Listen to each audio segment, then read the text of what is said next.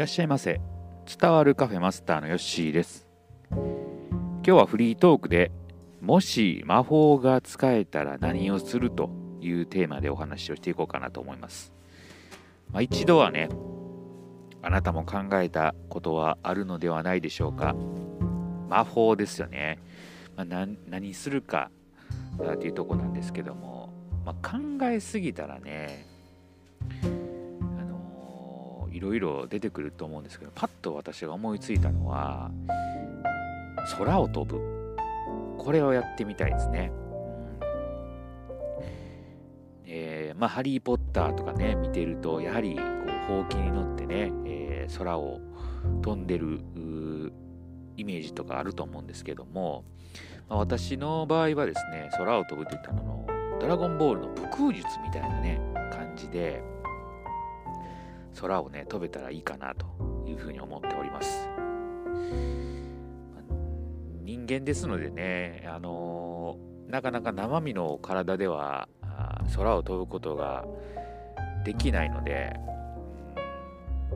まあ、その点ね魔法を使ってもう身一つだけで飛べれたらね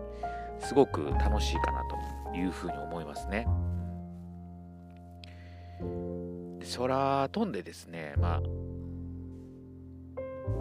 雲ですね。まあ、雲の中に入ってみたい。えー、雲の中に入ったらね、どんな感じになってんのか、えー、自分のね、身で確かめてみたいなというところがありますね。うん、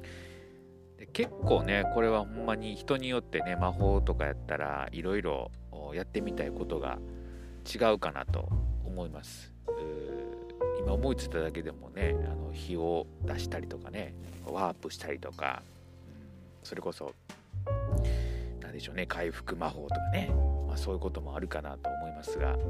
まあ、パッと浮かんだものは何かこれがね、えー、いいかなと思いますので、まあ、私はちょっとそうワクワク感を魔法にこう求めてたのかなと。思いましたね、えー、空を飛ぶということなんで。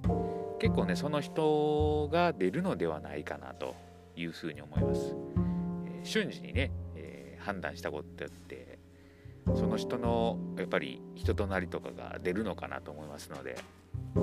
今私が求めてるのはそういうちょっとしたワクワクなのかなというふうに思いました。はい、ですので、え、これを聞いたらですねあなたもねどんな魔法を使いたいか。あんまり考えすぎずにパッと浮かぶもの何か、えー、何だったでしょうか。それがね、えー、今求めているものではないかなというふうに思いますので是非ちょっと考えてみてもらえたらいいかなというふうに思っております。ということで今回はもし魔法が使えたら何をするというテーマでお話をいたしました。私は空を飛ぶでした。またね。えー、あなたの魔法何かあったら、えー、教えていただけたら嬉しいです。それではまたのご来店お待ちしております。